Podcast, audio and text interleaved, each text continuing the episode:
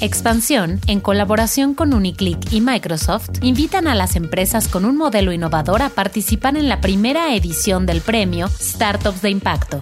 Si tienes una startup innovadora en la que se preocupan por la equidad de género y la inclusión laboral, en la que han desarrollado iniciativas para cuidar el medio ambiente y la sociedad y han usado la digitalización y las nuevas tecnologías con una propuesta diferente para los clientes, te estamos buscando para premiar a tu empresa como una de las principales startups de impacto. Registra tu empresa en expansión.mx diagonal startups-de-impacto y conviértela en una de las 10 finalistas que serán incluidas en el ranking de diciembre de este año. Startups de impacto.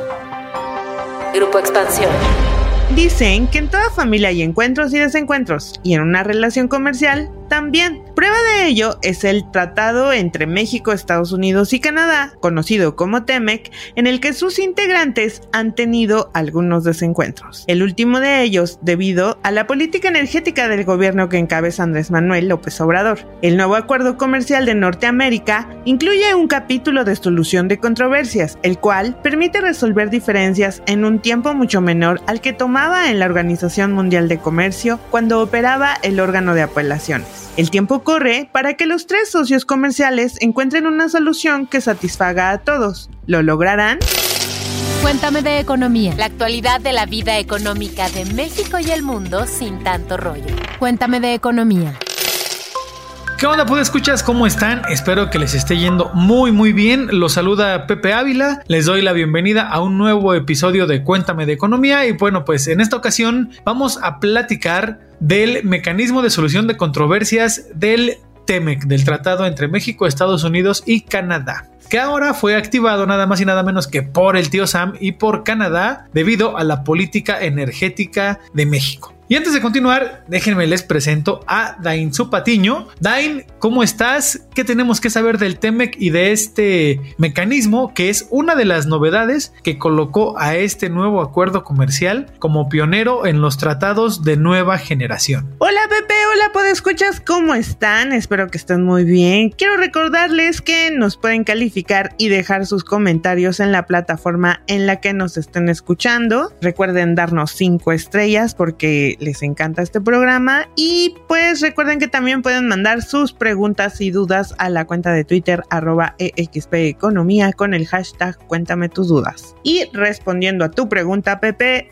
Déjenme les cuento que el TEMEC es un acuerdo de última generación, entre otras razones, porque incorpora disciplinas como el comercio transfronterizo, el comercio digital y el tema central de este episodio que es el de la solución de controversias, ese que sirve para solucionar todas las diferencias que pueda haber entre los países integrantes y viene específica en el capítulo 31 del TEMEC. Si bien en la UMC se pueden llevar las diferencias entre socios comerciales, los tiempos previstos en este nuevo tratado son muchísimo más rápidos. Para dejarlo más claro, mientras en la OMC un asunto podía tardar hasta 10 años, pregúntenle al caso Dolphin Safe, donde se pedía a los pescadores de atún técnicas y mecanismos justamente para asegurar lo más posible la seguridad de los delfines, pues en el TEMEC se habla de alrededor de un año, año y cachito, para resolver cualquier disputa entre los tres socios comerciales. Hablar de un año en comparación con 7 o 10 años que llevaba en la OMC es una eternidad.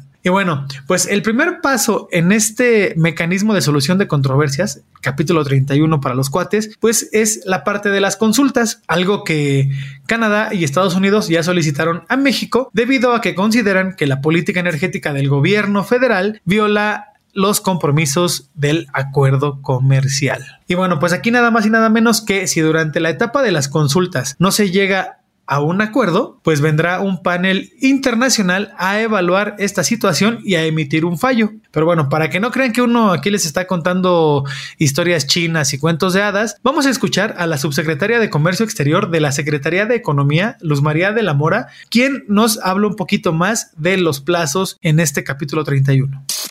Esta fase de consultas es la parte no contenciosa del mecanismo de solución de diferencias y lo que busca es solucionar una controversia de manera amigable a través de la negociación y el diálogo entre las partes. Mira, este, sí están establecidos ciertos este, periodos, ¿no? Por ejemplo, en el tema de las consultas se establecieron 75 días ¿no? Eso este, está establecido. Sin embargo, también quiero decirte que sí existe la flexibilidad para poder eh, irnos más lejos. Cuando estás hablando ya del establecimiento de un panel, este puede durar entre seis, siete meses, pero tampoco podemos decir que las fechas son fatales, ¿no? O sea, están más o menos establecidos los periodos, pero pues hay veces en que nos tardamos un poco más en definir ciertos procesos, ciertos procedimientos, la elección de los panelistas, que los panelistas estén disponibles. Entonces,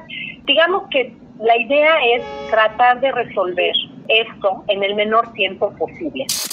Pues así como lo explica la subsecretaria Luz María de la Mora, más claro ni el agua. Recordemos que pues hay fechas establecidas, pero si así lo acuerdan los socios, se pueden alargar las consultas para llegar a un acuerdo y continuar con la relación comercial. Ahora, ¿por qué los socios de México, primero Estados Unidos y más tarde Canadá solicitaron las consultas? Pues resulta, y este es un chisme bien fresquecito, es que los cambios que ha hecho el presidente López Obrador en materia energética en un intento por revivir a petróleos mexicanos y a la CFE, Comisión Federal de Electricidad, ha sido tomado como una violación al TEMEC, particularmente en lo que respecta al trato nacional, así como la parte de servicios y la inversión en materia energética. Justo en esta parte coinciden Fernando Ruiz, quien es director general del COMSE, Juan Carlos Baker, quien fuera parte del equipo negociador del TEMEC en el sexenio de Enrique Peña Nieto,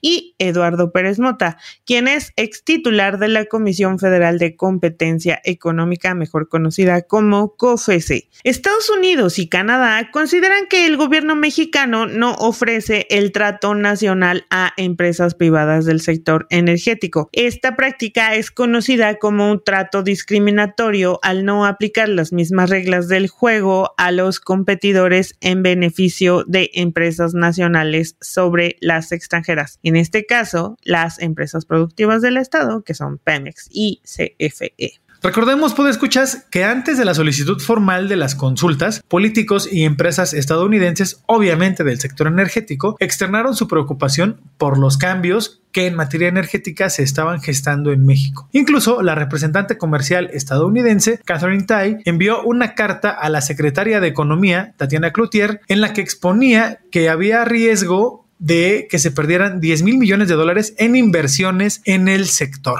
Bastante lana, ¿no? Ahora bien, ¿Qué pasa si no hay un arreglo durante las consultas? Pues en caso de que terminando esa etapa de las consultas, que es una fase no contenciosa de la solución de controversias, pues los tres socios comerciales tendrán que resolver todo en un panel de expertos. Estos expertos, una vez que escuchen los argumentos de las partes, aquí participan los tres socios, pues tendrán que emitir un fallo y ahí sí no habrá más a dónde hacerse, se tendrá que acatar lo que diga este panel y punto, ¿no? No habrá, no habrá marcha atrás. Recordemos lo que dijo la subsecretaria de la Mora. El panel de expertos puede demorar entre seis y siete meses o más si así lo acuerdan los socios comerciales. Y bueno, esto se está poniendo bastante, bastante bueno, pero es momento de hacer un paréntesis Paréntesis. Series, documentales, libros, películas, música, videos, exposiciones, foros y mucho más, pero siempre de economía. En el paréntesis de esta semana les traigo una serie que seguro interesará a quienes gustan de la historia universal. Se trata de Los Últimos Ares, que en seis capítulos nos narra de la mano de historiadores cuáles fueron los sucesos que llevaron a la caída del imperio de Nicolás II. Los capítulos nos van contando cómo es que llega al trono, las crisis económicas y sociales que ocurrieron durante su reinado, así como conflictos personales con su hijo y con uno de los personajes más polémicos de la historia, Rasputin. Esta serie la pueden encontrar en Netflix. Gracias a Luz Elena Marcos por el paréntesis de esta semana y continuando con el tema que estamos abordando en el episodio de hoy, déjenme decirles que el gobierno mexicano está preparando la defensa del caso con un sequito de abogados que tiene la Secretaría de Economía pues que es la propia institución que está encargada de representar a México en temas comerciales. Antes, pues vamos a seguir con el análisis de este tema y para ello vamos a escuchar la opinión de Juan Carlos Baker y de Fernando Ruiz sobre la situación. La Secretaría de Economía tiene el mejor equipo de abogados que hay en el gobierno federal. O sea, yo no tengo duda que en términos de la de la preparación, en términos de la experiencia, en términos de el rostro internacional para este tipo de casos, la Secretaría de Economía es la entidad mejor preparada para, para lidiar con un tema de este tipo. Yo estoy seguro que lo van a hacer muy bien, yo estoy seguro que van a, este, desde luego, montar una argumentación de defensa muy buena y el panel tendrá que evaluar eso en sus consideraciones.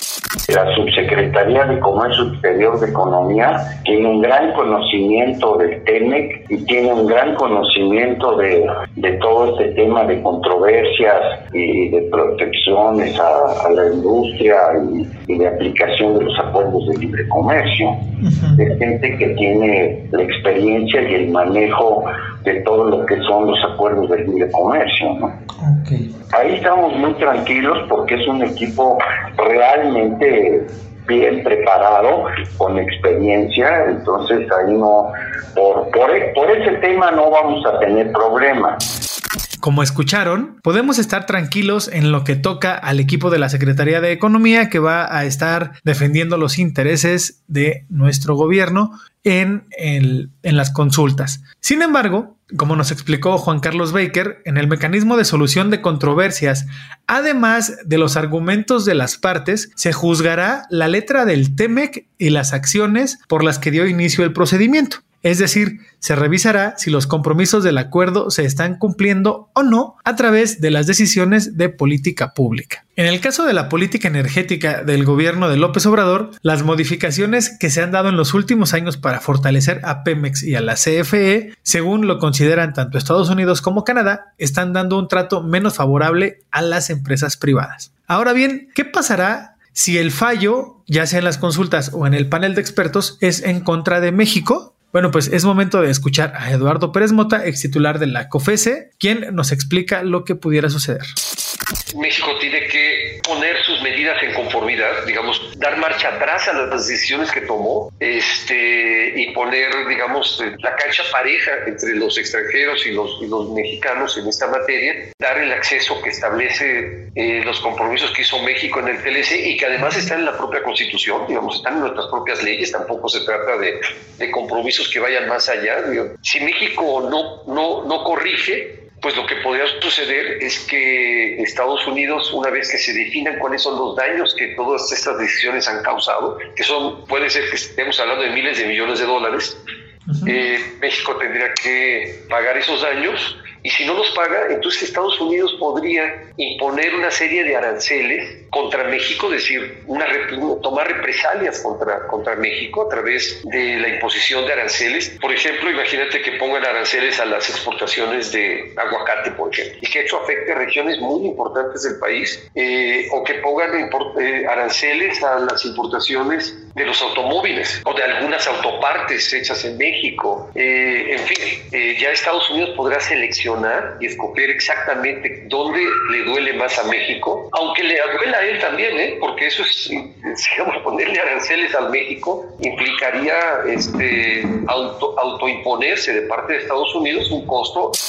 Y bueno, pues sí, justamente tras escuchar a Eduardo Pérez Mota, pues lo mejor será que este tema se resuelva sin la necesidad de represalias económicas, porque nos vendría muy mal, aparte de una recesión económica que está casi casi en puerta de la economía de Estados Unidos. Entonces, pues mejor tenerla tranquila con nuestro principal socio comercial. Recordemos que desde que el tema que entró en vigor en 2020, el capítulo 31 se se ha activado en tres ocasiones ya, o sea, sí son temas muy recurrentes y delicados. El primero fue cuando Estados Unidos inició un procedimiento en contra de Canadá por la distribución de cupos en el sector lácteo, o sea, que les puso límites a las exportaciones canadienses hacia Estados Unidos. Y luego la segunda fue eh, Canadá en contra de Estados Unidos por una medida de salvaguarda en materia de células fotovoltaicas. Y el tercero y último, el de México y Canadá unidos en contra de los Estados Unidos por la interpretación y aplicación de las reglas de origen en el sector automotriz. O sea, estamos hablando de todos los temas delicados entre la relación de México, Estados Unidos y Canadá. Y este episodio se está terminando, pero no nos podemos ir sin responder la pregunta de esta semana de Cuéntame tus dudas, así que les parece si vamos a escucharla.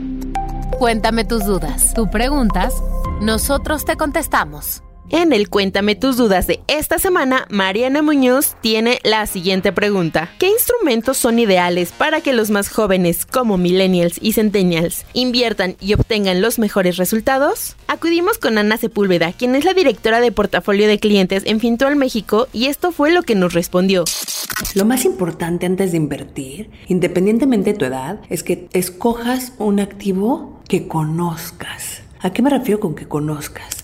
Que conozcas sus comisiones, los requisitos, los riesgos que vas a incurrir, pero sobre todo cuáles son los organismos regulatorios que lo respaldan. Ahora, para los jóvenes, adicional a esto, hay que considerar eh, ciertas variables que son diferentes y estas sí van acorde a la edad. Por ejemplo, necesitamos mayor flexibilidad en los productos de impresión. No nos podemos atar a plazos, porque aún no estamos en esa edad, ¿no? Donde tenemos esa flexibilidad financiera. Segundo, somos una generación que ya está adaptada a los servicios tecnológicos y con esto exigimos que tengamos un acceso desde nuestro celular. Preferimos esto a pagar un servicio de asesoría costosa que nos va a impactar en nuestros resultados. Hoy más que nunca las nuevas generaciones tenemos que pasar de pensar que las inversiones son un juego y solo buscar plataformas de trading donde compras y vendas productos como pueden ser acciones, criptomonedas, divisas, y aparte generes un costo de estas operaciones, a buscar servicios que te ayuden a generar tu patrimonio y que te vayan llevando de la mano a generar tus metas financieras, ya sea hacia unos meses,